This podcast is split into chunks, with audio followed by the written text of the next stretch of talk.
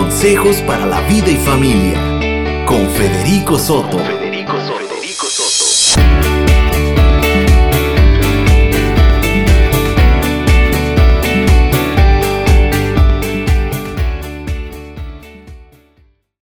Ok, hemos estado hablando durante esta semana, hemos estado hablando acerca de la generosidad en tiempo de pandemia.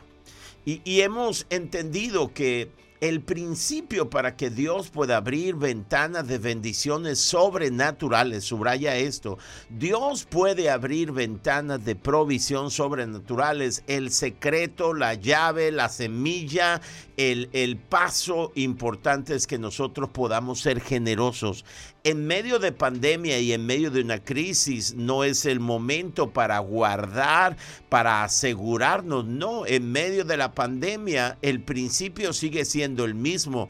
Eh, es que nosotros podamos dar, podamos ser generosos. Nunca voy a olvidar lo que he estado citando como la nación de Israel cuando estaba en el desierto. Escucha, y Dios les envió pan del cielo.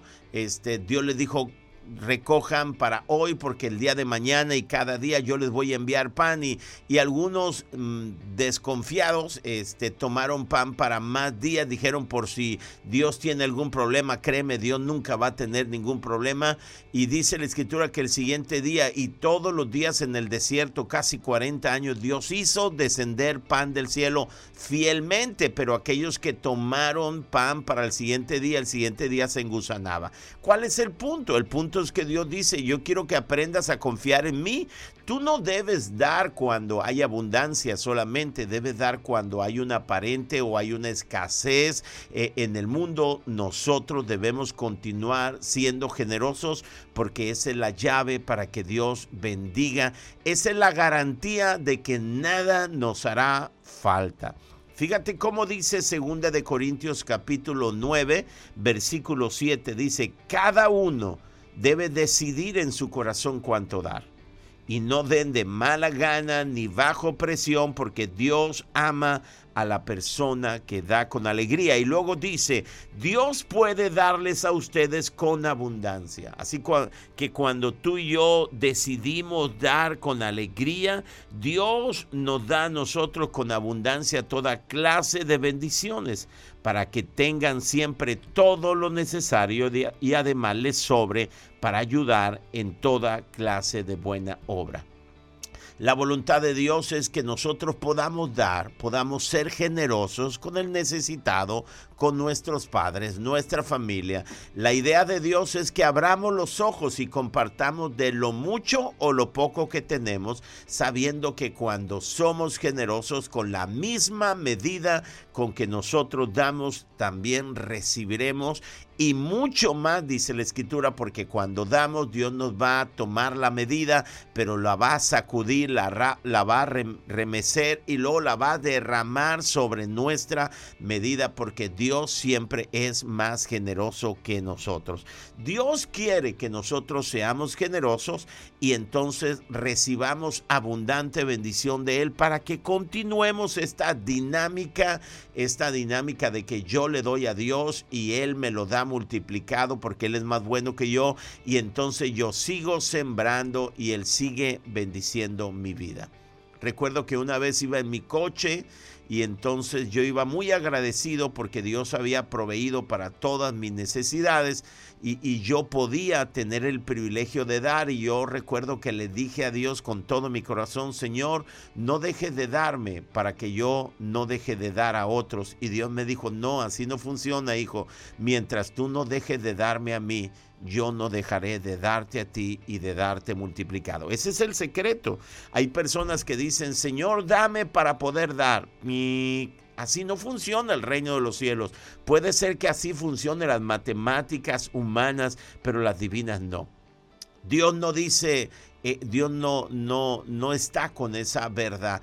La verdad de Dios es mientras nosotros le damos a Él, Dios nos da multiplicado y entonces nosotros seguimos dándole a Él y Él sigue dando. Entonces ese día lo recuerdo muy bien que yo con lágrimas en mis ojos, porque yo estaba agradecido con todo lo que Dios me había dado y podía dar y suplir algunas necesidades. Y le dije a Dios, Señor, nomás no dejes de darme para no dejar de dar yo. Y Dios me dijo, no, es al revés, nomás no dejes de darme tú y yo jamás dejaré de darte a ti una medida buena, apretada, remecida y desbordante, porque Dios es más bueno que nosotros. Entonces, en tiempo de pandemia, Dios espera que nosotros seamos generosos. Eso es lo que Dios espera. Y quiero compartirte una historia maravillosa. Por eso quiero acompañar, quiero invitarte, perdón, quiero pedirte que nos acompañes. Este día vamos a estudiar, a profundizar una historia fascinante de la Biblia que, wow, va a ser un boom en tu mente. Así que quiero invitarte para que me acompañes. Quédate con nosotros. Estoy convencido que vas a ser inspirado. Estás escuchando Consejos para la Vida y Familia con Federico Soto.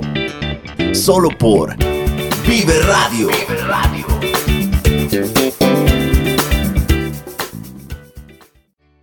Hoy quiero presentarles una historia impresionante que puede inspirarnos y nos muestra la voluntad de Dios con respecto a la generosidad en tiempo de crisis o en tiempo de pandemia. El día de ayer estuvimos hablando acerca de la historia de Elías, cuando Elías, este, el Dios le dice, quiero que te vayas al arroyo del Querit, quiero que estés allí, porque Elías había profetizado una sequía y eso era una, e, era una lucha, eh, era una, una, lucha contra Acab, que Acab había promovido la religión idólatra de Baal, y entonces eh, Dios manda a Elías para que dé una palabra profética que no iba a llover por tres años y medio. Y entonces Dios le dice a Elías, sabes que vete al arroyo del Querib porque yo he mandado algunos cuervos que te lleven pan eh, y te lleven carne en la mañana y en la noche. Y dice la escritura que Elías fue obediente a Dios y se fue al arroyo del Querit y estuvo allí cerca de un año. Un año estuvo allí bebiendo del arroyo, pero un día el arroyo se secó por la crisis eh, que hubo debido a la sequía. Pero la escritura dice que los cuervos nunca dejaron de traer en la mañana y en la noche dejaron de traer pan y carne. ¿De qué está hablando? Bueno, que cuando nosotros somos obedientes, aún en medio de la crisis más fuerte, Dios es poderoso para proveer todo lo que nosotros necesitamos. Pero bueno, fíjate que cuando se acaba, se acaba el agua del arroyo, se seca el arroyo, eh, Dios le da una nueva dirección a su siervo Elías. Y aquí quiero que, que nosotros profundicemos, regálame toda tu atención hasta donde te sea posible. Dice el primer libro de Reyes en el capítulo 17, dice, luego el Señor, una vez que el arroyo se secó, porque sabes una cosa, hay temporadas en la vida pero en cada temporada Dios está con nosotros. En cada temporada Dios tiene una instrucción para nosotros. A veces se va a secar el arroyo, pero Dios tiene algo nuevo para nosotros. Y entonces Dios le dijo a Elías, ¿sabes qué, Elías? Vete a vivir a la aldea de Sarepta, que está cerca de la ciudad de Sidón. Lo que le está diciendo Dios Elías, bueno, es tiempo de que te vayas a vivir a Sarepta.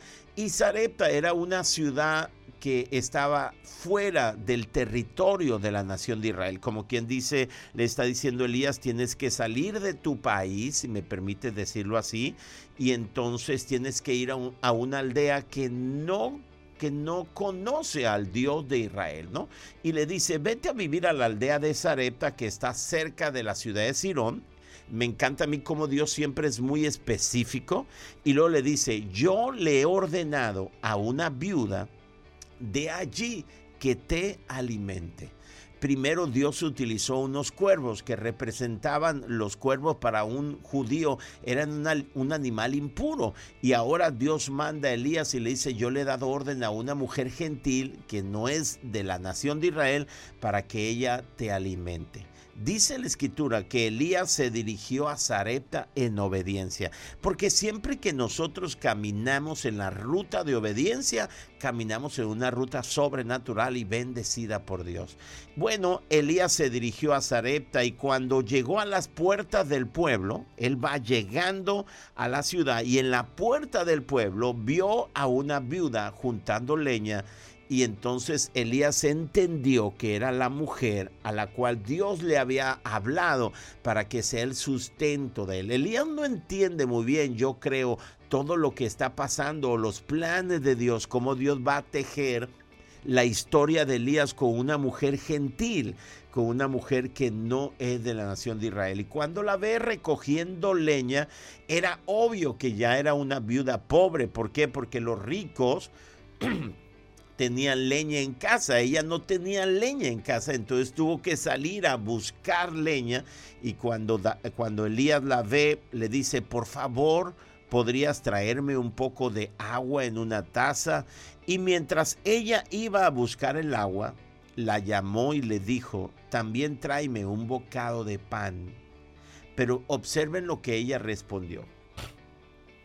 Le juro por el Señor, su Dios, observa que eh, el Dios de Israel, nuestro Dios, no era el Dios de esta mujer. Y le dice, le juro por el Señor, pero reconoce al Dios de Israel, su Dios, que no tengo ni un pedazo de pan en la casa. No tengo pan. Solo me queda un puñado de harina en el frasco y un poquito de aceite en el, forro, en el fondo del jarro estaba juntando algo de leña para preparar una última comida. Después mi hijo y yo moriremos. ¡Wow! Imagínate en, en ese periodo de crisis que llega Elías. Elías cuando le dice, Elías no entiende lo que está pasando, pero sabe que Dios es soberano. Y entonces le dice, ¿sabes qué? Puedes darme agua. Y ella inmediatamente va a su casa para traer agua. Y él le dice, hey, haz algo más, tráeme pan, tráeme comida. Y él le dice, no tengo comida en casa. No tengo nada de comida para brindarte hecho y lo único que tengo es un puñado de harina y un, y un poco de aceite al fondo del jarro. Y lo, lo que yo estaba haciendo, mis planes, dice ella, mis planes es recoger un poco de leña, hacer el último pan compartirle a mi hijo la última cena, la última comida y después mi hijo y yo entiendo que moriremos. ¡Wow! ¿En qué en qué situación tan difícil se encuentra esta mujer. Una mujer que no conocía a Dios, pero de una o de otra manera Dios dice que le había hablado ya a esta mujer Dios para que alimentara, para que sustentara a Elías. Eh, entonces Elías le dijo, escucha lo que le dice Elías, no tengas miedo. Y esa es una palabra que yo tengo para ti. Esa es una palabra que es una palabra profética, es una palabra que da vida, es una palabra que pretende esta mañana motivarte, porque a lo mejor si tú eres una mujer que no tienes un nombre en casa y tienes tus hijos, y luego cuando miras la pandemia y cuando se pronostica un rebrote y se pronostica una crisis económica mayor, a lo mejor tú dices, ¿qué va a pasar con mi mañana? Ella pensó que ya no habría un mañana. Ella pensó que esa sería su última comida, pero, pero escucha, Elías le dijo, no tengas miedo. Y esa es una palabra que yo quiero que quede grabada en tu corazón si eres una mujer o un hombre que estás eh, preocupado por el mañana, a lo mejor hay peligro de que te despidan. Escucha esta palabra y quiero que vaya a tu corazón, no tengas miedo. Si eres una persona mayor y dices, eh, yo vivo de lo poco que tengo y si esto se pone peor, ¿cómo va a ser? El Señor sigue diciendo, no tengas miedo. ¿Sabes por qué? Porque la palabra de Dios es viva y es eficaz. Porque la palabra de Dios es verdad ayer, hoy y siempre. La palabra de Dios nunca es de ayer, siempre es presente. Y ante ese escenario, Elías lo entiende y Elías le dice, no tengas miedo, sigue adelante y haz exactamente lo que acabas de decir. Pero, le dice Elías, y aquí va a desafiar la fe de esta mujer, le dice, pero primero cocina un poco de pan para mí. Acuérdate que Elías en ese momento representa Dios hablándole a ella. Y entonces le dice Elías, mira, no tengas temor, sigue adelante, haz lo que planeabas hacer, pero ahora vas a agregar algo a tu fórmula y todo va a cambiar. Primero prepara un poco de pan para mí. Lo que Dios está diciendo, necesito en tiempo de pandemia ser tu número uno, porque cuando yo soy primero en tu vida, no hay pandemia que pueda acabar con tu vida. Y le dice Elías, pero primero cocina un poco de pan para mí, luego con lo que te sobre, prepara la comida para ti y tu hijo. Pues el Señor, aquí va la promesa, Dios de Israel, que es cierto que hasta este momento no es el Dios de, de, tuyo ni de tu tierra, pero escucha lo que dice el Señor Dios de Israel. Siempre habrá harina y aceite de oliva en tus recipientes, siempre hasta que el Señor mande lluvia y vuelva a caer, a crecer los cultivos. Si Elías, según los historiadores, llegó después de un año de sequía, eso implica que faltaban como aproximadamente dos años para que empezara a llover y la economía comenzara a activarse a movilizarse. Y le da esta palabra Elías a una viuda que dice, estaba recogiendo leña para hacer la última comida para mi hijo. Ella está sola, tiene la responsabilidad de su hijo y esperaba que comiéramos el último pan porque no tenemos provisión. Hay una crisis a nuestro alrededor y esperaba que nosotros comiéramos la última comida y luego muriéramos. Y le dice, le dice Elías, mira, yo ahora entiendo cuál es el plan de Dios. Entiendo que el plan de Dios es bendecirte. Y alguien dice, óyeme, espérame, espérame. Eh, eh, Dios, el plan de Dios es darme. Sí, ese es el plan de Dios. Pero siempre el secreto de Dios es cuando tú eres generoso y tú das, abres la ventana de los cielos para que Dios derrame abundante bendición sobre tu vida. Entonces le dice Elías, ahora le entiendo, no tengas temor.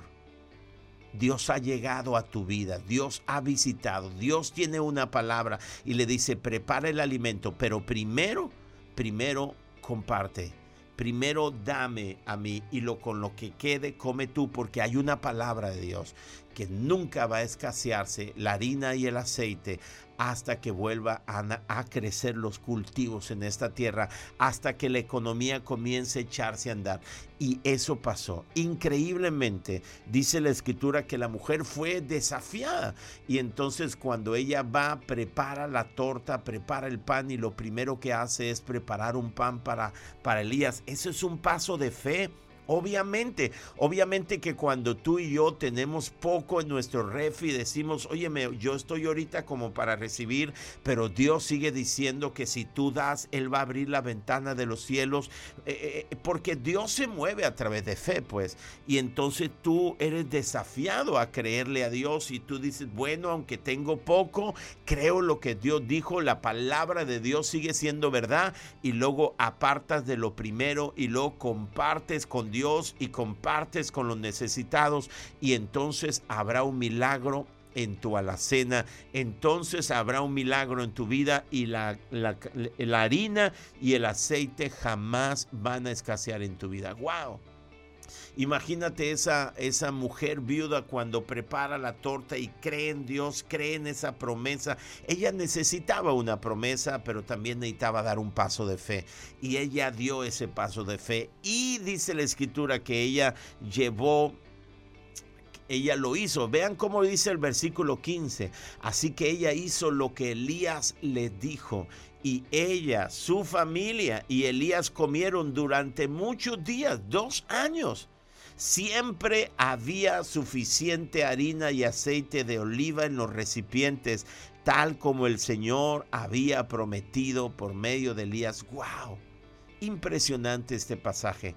Pero el secreto, ¿cuál es el secreto? Bueno, el secreto es que en tiempo de pandemia Dios sigue obrando a través de sus principios. Y Dios dice, ok, haz lo que has planeado, pero no olvides ser generoso. No olvides dar lo primero, porque lo primero abre el cielo de bendición sobre nuestras vidas. Qué impresionante historia. Fíjate lo que dice Proverbios capítulo 3, versículo 9. Dice, honra al Señor con tus riquezas y con los primeros frutos de tus cosechas. Fíjate lo que dice la, la, la Biblia. Honra al Señor con tus riquezas y con los primeros frutos, subraya, primeros de tu cosecha, así estarán repletos tus graneros y rebosantes tus depósitos de vino. O sea, lo que Dios dice, cuando tú eres generoso y cuando yo soy el número uno en tu vida, yo me encargaré de proveerte todo lo que tú necesites. Escucha, Dios y sus principios son principios eternos y ninguna pandemia limita el plan la palabra de Dios. Esta viuda, su hijo y Elías comieron dos años con un poquito de aceite y siempre hubo suficiente en esa mesa. Créeme, siempre habrá suficiente en tu mesa cuando tú pones a Dios en primer lugar y cuando eres generoso. Esa es la invitación en este día, que tú y yo, aún en momentos de pandemia, cuando escuchamos pronósticos difíciles, tú y yo no confiamos o no hemos depositado nuestra confianza en nuestras economías, sino en la promesa y en la fidelidad de Dios. Y entonces, ¿qué haremos nosotros? Seguiremos poniendo a Dios en primer lugar de nuestras vidas, seremos generosos y nos prepararemos para una bendición de Dios. Porque Dios es fiel a sus promesas. ¡Wow! Estás escuchando Consejos para la Vida y Familia con Federico Soto. Solo por Vive Radio. Vive Radio.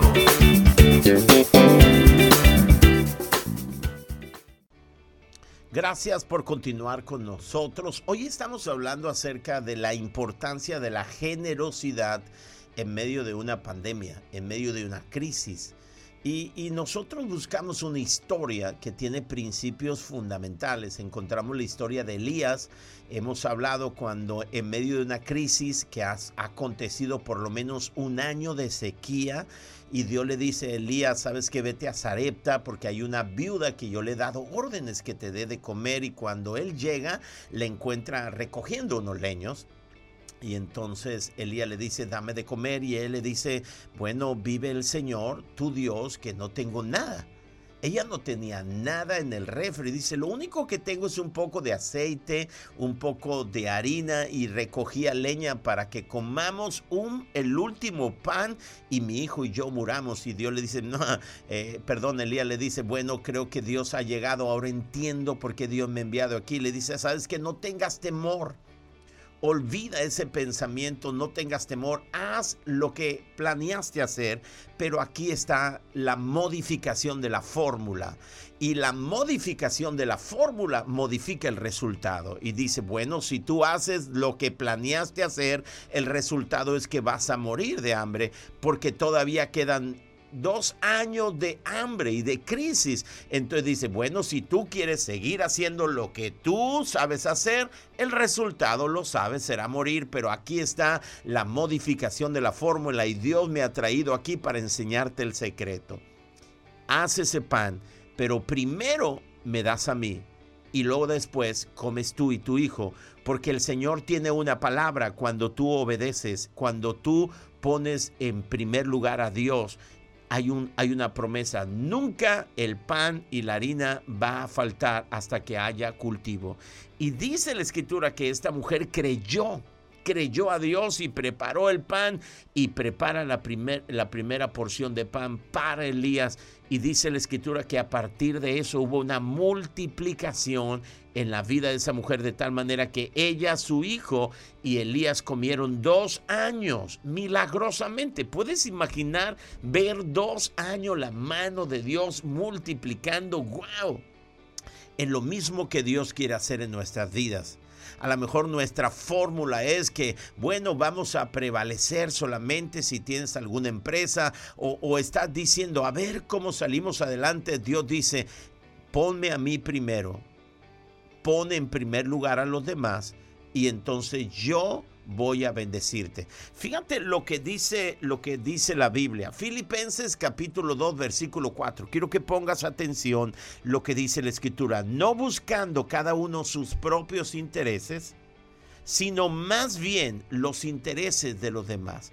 ¿Qué es lo que está diciendo este pasaje? Que a la hora de preferir prefiramos a los demás, que pongamos en primer lugar a los demás. ¿Cuál es el secreto para que nosotros nos volvamos el primero de Dios? Bueno, que Dios sea el primero en nuestras vidas y luego número dos, que sean primero las necesidades de otros y entonces Dios dice, yo voy a derramar bendición abundante sobre tu vida. Ese es el secreto. A mí una de las cosas que me fascinan de Dios es que nunca, escucha, nunca nos va a pedir algo que Él no haya dado a cambio.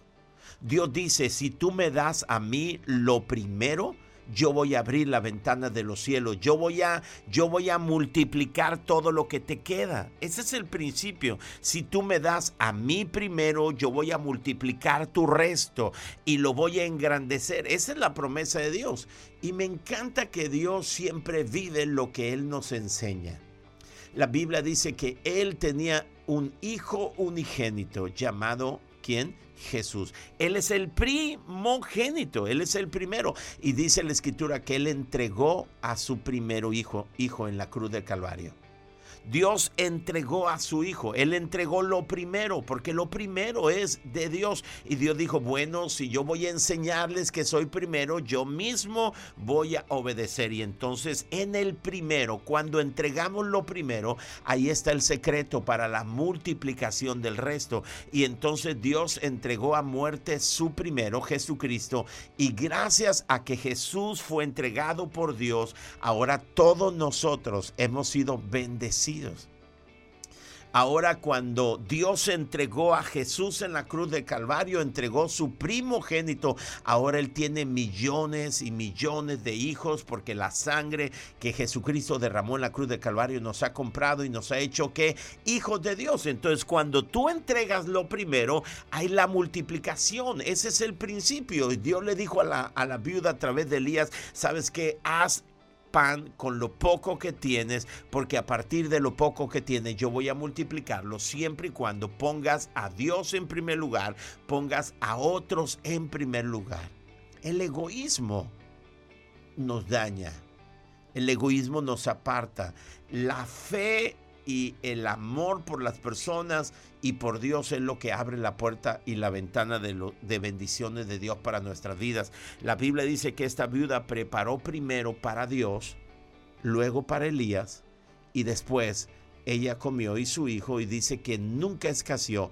Dos años comieron de un puñado de harina y, y un poquito de aceite en el fondo del frasco, pero dice la escritura que cada día veían la multiplicación de Dios. ¡Wow!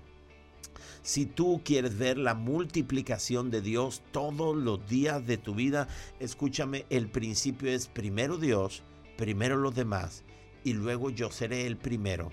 Y la bendición de Dios será de Dios abundante para nuestras vidas. Lo digo de nuevo, primero Dios, primero los demás y cuando ellos son primero para mí, yo me convierto en un primero para Dios. Yo me convierto en una prioridad para Dios y Dios va a bendecir mi vida. Ese es el secreto. Así que en medio de esta pandemia, a lo mejor el temor toca tu vida y te dice es tiempo de guardar, no es tiempo de ser generoso, es una mentira si la, viuda hubiera dicho, ahorita no estoy yo como para dar, ve busca a alguien que tenga dinero, ella hubiera muerto de hambre. Pero no, ella creyó. Tú y yo debemos abrir nuestros ojos y debemos compartir con lo poco que tenemos debemos compartir a otros, porque Dios va a hacer un milagro a partir de lo poco o lo mucho que yo tú y yo tenemos cuando somos generosos. Así que este día quiero invitarte para que pongas en práctica esta verdad. Quiero invitarte para que pongas en primer lugar a Dios, tú lo sabes,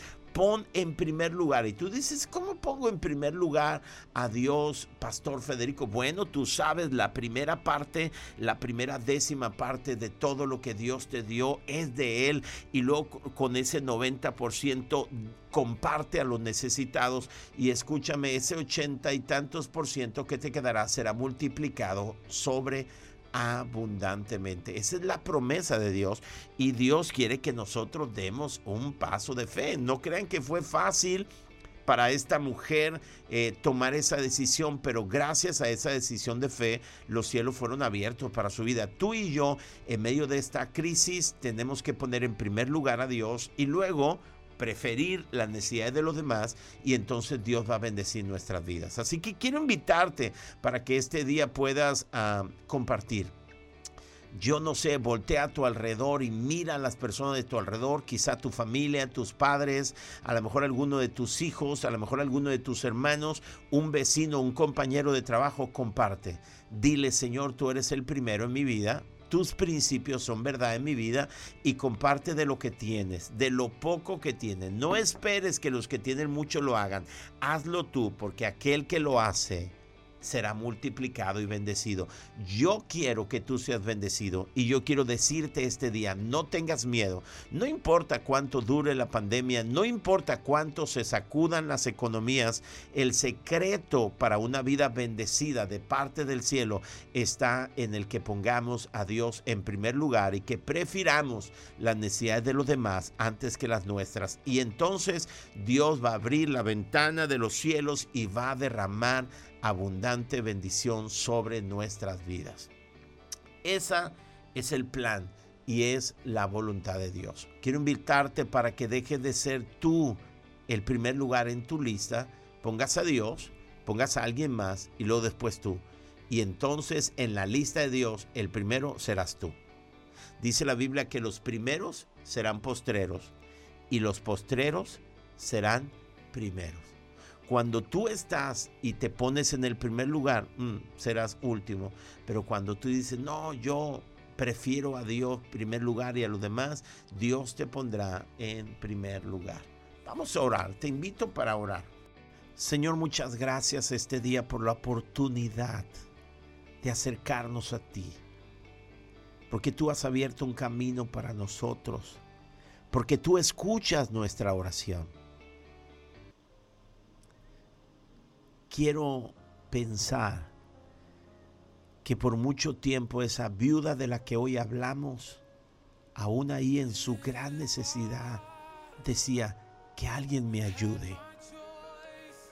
Y aunque no era parte de la nación de Israel, y aunque no había llegado el tiempo para los gentiles, tú enviaste a Elías para proveerle, para que ella te conociera y para darle vida porque tú escuchas la oración. La Biblia dice que al corazón contrito y humillado jamás tú lo despreciarás. Y hoy estamos aquí, Dios. Estamos aquí para pedirte que tú bendigas nuestras vidas. Para que tú aparte de nosotros el egoísmo. El egoísmo dice yo soy primero. Y si me sobra entonces los demás. Y nunca nos sobra. Hoy queremos pedirte que tú quites el egoísmo de nuestras vidas, que tú quites el temor de nuestras vidas para que nosotros podamos ponerte a ti en primer lugar. Para que podamos ponerte en primer lugar a ti, Señor, y podamos entregar en primer lugar lo que a ti te pertenece, y luego podamos, Señor, abrir nuestra visión para ayudar a los necesitados. Siempre hay una oportunidad para dar quita el egoísmo y quita el temor en nuestra vida, porque hay una palabra. La palabra es que nunca va a escasear.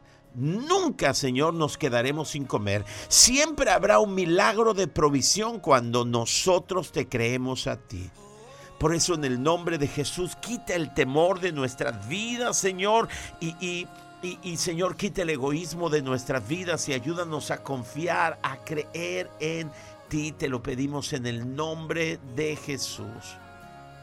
Gracias Dios. Ayúdanos hoy a abrir nuestra mano, ayúdanos hoy a abrir el corazón y a traer a ti lo que te pertenece, pero también ayudar a aquellas personas que están necesitadas a nuestro alrededor. Señor, gracias por tu amor. Te adoramos, te bendecimos. En el nombre de Jesús te adoramos a ti. Bendícenos en este día y abre nuestros ojos para ver las oportunidades de compartir lo que nosotros tenemos con alguien más en el nombre de Jesús. Amén. Gracias por acompañarnos este día. Gracias por estar con nosotros. Te espero el día de mañana para continuar y para hablar acerca de este fascinante tema importante, relevante. Escucha la palabra del Señor. No tengas miedo, porque el Señor va a proveer todo lo que tú y yo necesitamos. Que sea un excelente día. Que Dios nos ayude para ser generosos. Estoy convencido que veremos la mano de Dios sobre nosotros. Hasta luego. Esto fue Consejos para la Vida y Familia. Escúchanos de lunes a viernes de 7 a 8 de la mañana. Vive Radio